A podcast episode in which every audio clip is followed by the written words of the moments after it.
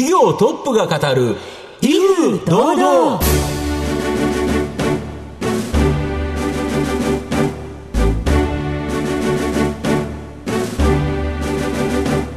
毎度相場の福の神こと藤本信之です。アシスタントの飯村美希です。この番組は巷で話題の気になる企業トップをお招きして番組の指揮者的役割である財産ネット企業調査部長藤本信之さんが独特のタクトさばきでゲストの人となりを楽しく奏でて紹介していく企業情報番組です、まあ、いろんな企業にご出演いただいて社名の由来って結構あると思うんですけど、はい、今日の会社さんはですね聞くとあそうなのね、うんうん、なるほどっていうようなですね社名の由来なので後ほど聞いてみたいなというふうに思います。はい。ということでございます。皆様どうぞ最後までお楽しみに。この番組は企業のデジタルトランスフォーメーションを支援する IT サービスのトップランナーパシフィックネットの提供。財産ネットの制作協力でお送りします。企業トップが語る威風堂々。それでは本日のゲストをご紹介します。証券コード7134東証スタンダード上場。株式会社クルーバー。代表取締役社長石田誠さんにお越しいただいています。石田さんよろしくお願いいたします。はい、石田です。どうぞよろしくお願いいたします。株式会社クルーバーは横浜市青葉区に本社があります。中古のカー用品、バイク用品の買取販売、アップガレージを直営店とフランチャイズで全国展開しています。また、新品カー用品、バイク用品の卸売販売業の流通卸売業が日本柱の企業です。最近ではシステム販売、新事業も行っています。それでは、石田さんの方からも簡単に御社のことを教えてください。あの、私どもクルーバーはですね、アップガレージというですね、中古カー用品、バイク用品の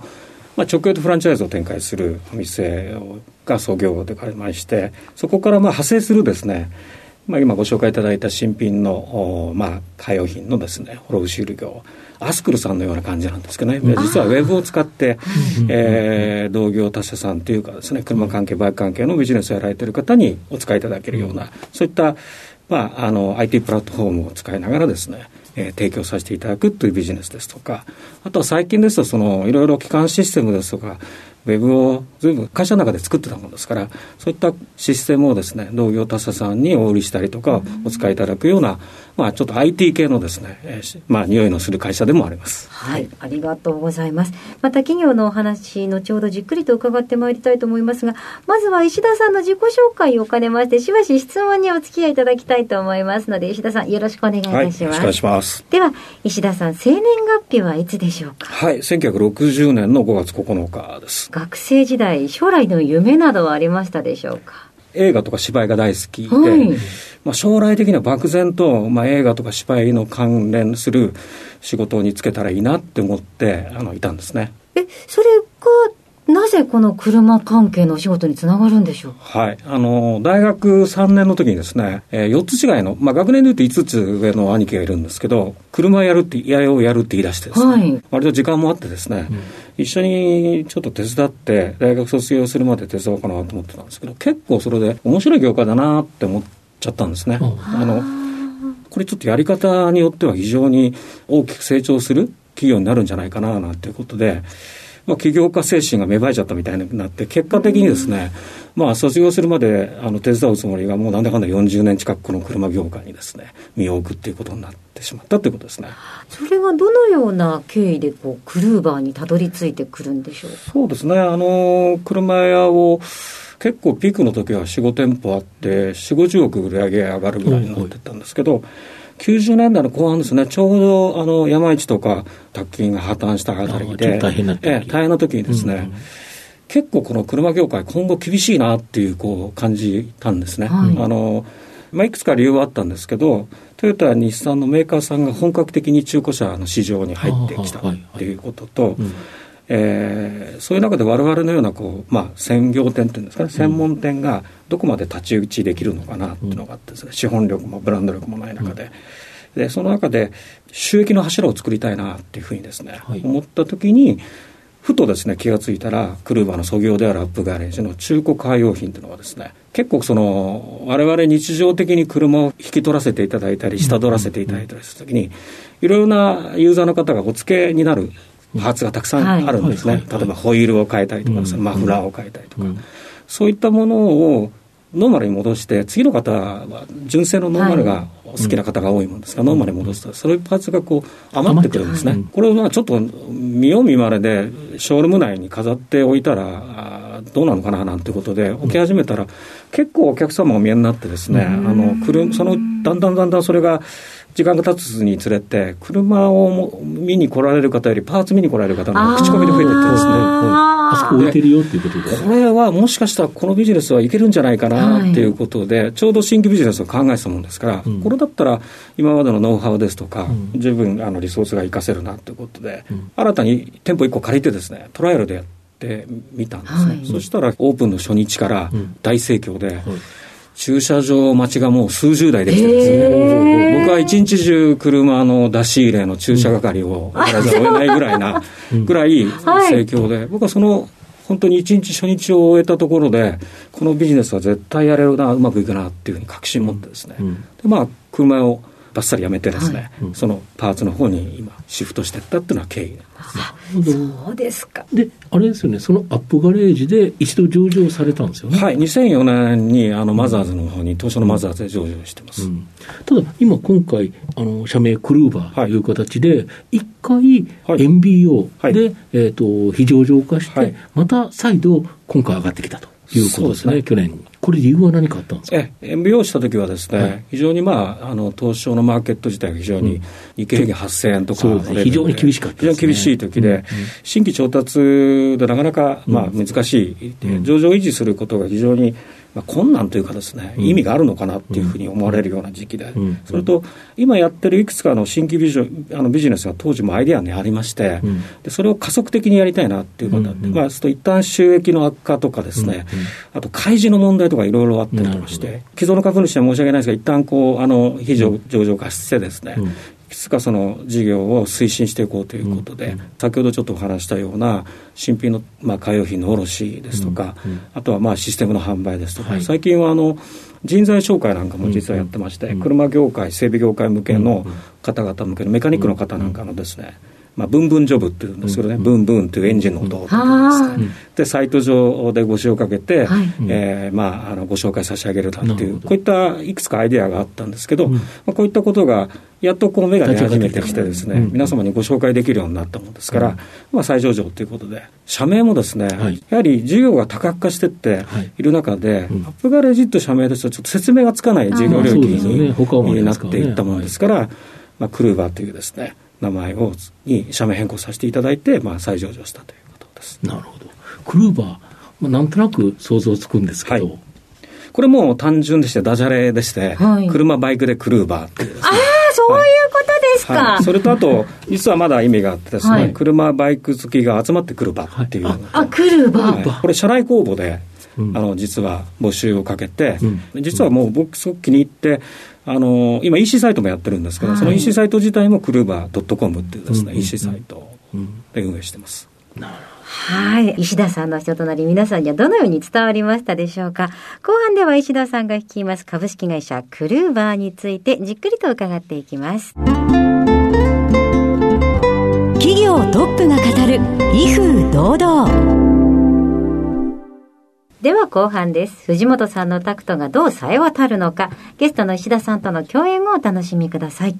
まあ、アップガレージの車、バイク用品の買い取り、リユース販売している事業では、御社日トップ企業ということなんですけど、事業の概要とですね、なんでそのトップ企業になれたか、教えていただけますでしょうか？すごくわかりやすく言うとですね、皆さんよくご存知のブックオフさん、はい、はい、あれの海用品版と思っていただければ結構だと思います。一般のコンシューマーの方から、うん、あの商材を買わせていただいて、はい、それをまあいくつかあのリペアしたりですとか、洗浄したりとかしながら商品化してって、それを、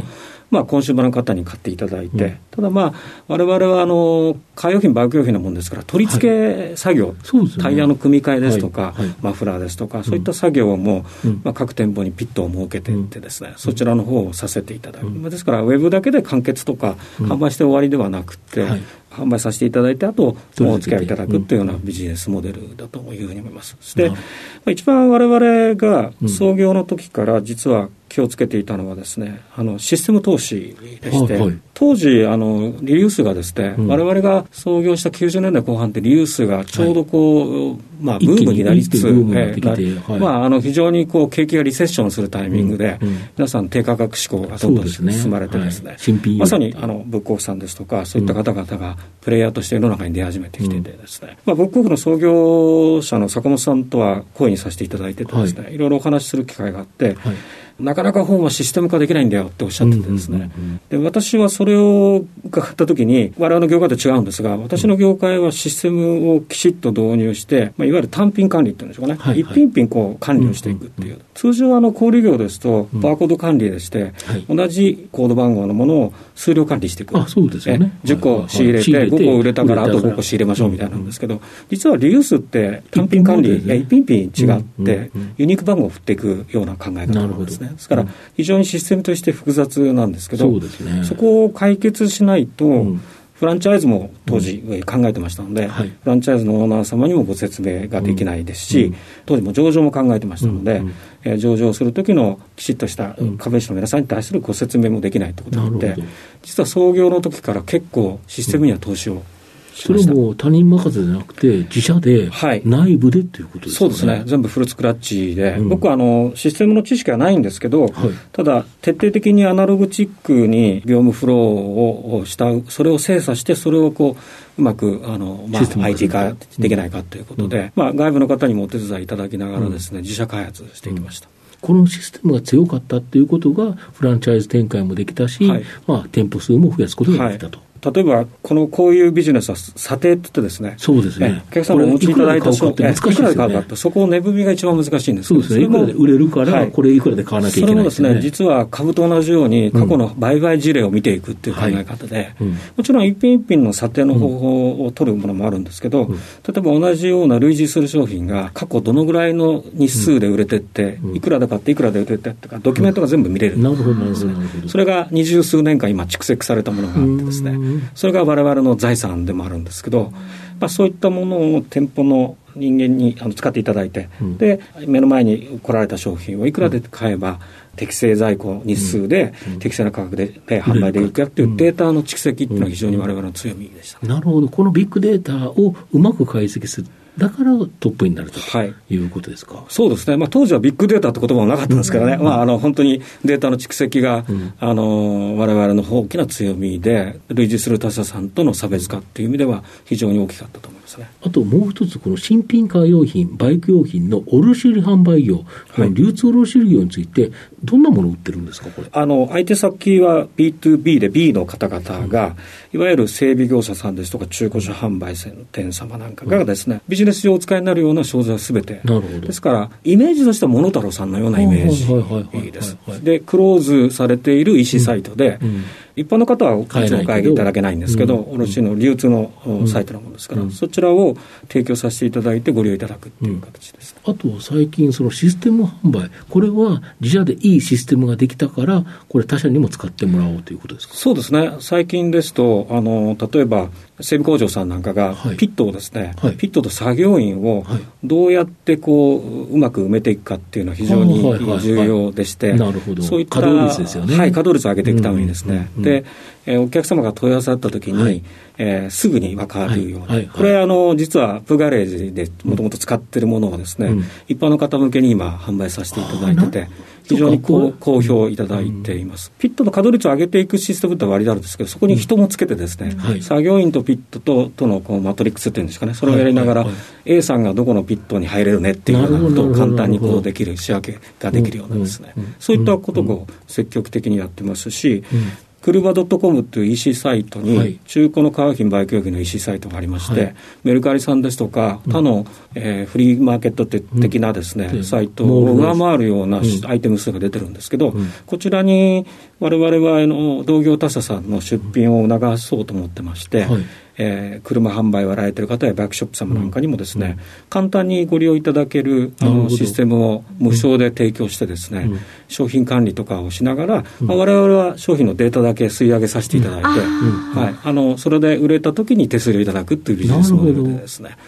今そういった準備や一部も稼働し始めてきてるんですけど。なるほど、はい、車バイク、まあ、車輪のついてるものとリユースっていうカテゴリーでビジネス展開をしていきたいというふうに思ってますので、今後はですね例えば家電ですとか、はい、えアパレルですとか、そういったものの領域にも出ていく可能性は十分あると思います。なるほど御社の今後の成長を引っ張るもの改めて教えていただきたいん。ですかそうですね、あの創業であるアップガレージのイメージが強いので、うん、いわゆる中古カー用品、バイク用品のフランチャイズと、はい、店舗展開をしている会社って見られがちなんですが、もちろんこれは創業でもありますし、収益のかなりの部分を占めているので、うん、えー、日本国内も含めて、あと海外今も展開を考えてるんですが、はい。はい、え成長がまだまだ余力があるので、うん、これをないがしろにするするまで全くないんですけれども、うん、まあ、卸売のサイトですとか、うん、IT プラットフォームを使ったものですとか、はい、そういう意味で事業領域がこれから大幅に変わっていって、もしかすると5年、10年先にはですね、アップガレージの売上や収益が本当に、えー、マイナーに落ちてってですね、えー、メジャーなものはもっと違ったものが、あの大きくなってくる可能性は十分あると思います。はいでは藤本さん最後の質問をお願いいたします。あなたの心に残る四字熟語教えていただきたいんですが。きちっと襟を正していこうという意味も含めて、うん、まあ、そういう企業カルチャーを徹底的に、うん、あの文化として根付かせていきたいなというふうに思ってまして、うん、断るごとに社員に向かって、うん、えー、勝ち方に徹底的にこだわろうというふうに言い続けてます、で、まあ、それを四字熟語一番近いのは何かなと思ったんです非常にこうなんか当たり前なんですけども、うん、まあ、正々堂々とっていうですね、いいですね。あの、なんていうんでしょうかね、高校球児が夏の甲子園大会で開会宣言をするときに、必ず正々堂々とね、フェアプレーをっていう、まあ、あんな気持ちを僕たちも持ち続けて、あの、慢心へ油断することなく続けていきたいなっていう意味では、正々堂々と戦いことをもう皆さんにお誓いするというふうに思ってます。ありがとうございます。今日のゲストは、証券コード7134。東証スタンダード上場、株式会社クルーバー、代表取締役社長、石田誠さんにお越しいただきました。石田さんありがとうございました。ありがとうございました。どうもありがとうございました。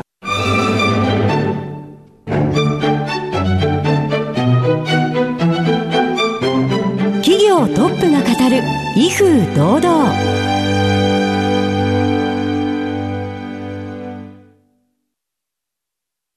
企業のデジタルトランスフォーメーションを支援する IT サービスのトップランナー、東証スタンダード、証券コード3021パシフィックネットは、パソコンの調達、設定、運用管理からクラウドサービスの導入まで、企業のデジタルトランスフォーメーションをサブスクリプションで支援する信頼のパートナーです。取引実績1万社を超える IT サービス企業、東証スタンダード、証券コード3021パシフィックネットにご注目ください。お送りしてきました企業トップが語る威風堂々そろそろ別れのお時間です今日のゲストは株式会社クルーバー代表取締役社長石田誠さんにお越しいただきましたそして石田さんの選ばれました四字熟語は正々堂々でございました。それではここまでのお相手は藤本信之と飯村美希でお送りしました。次回のこの時間まで。ほなさいなら。この番組は企業のデジタルトランスフォーメーションを支援する IT サービスのトップランナーパシフィックネットの提供財産ネットの制作協力でお送りしました。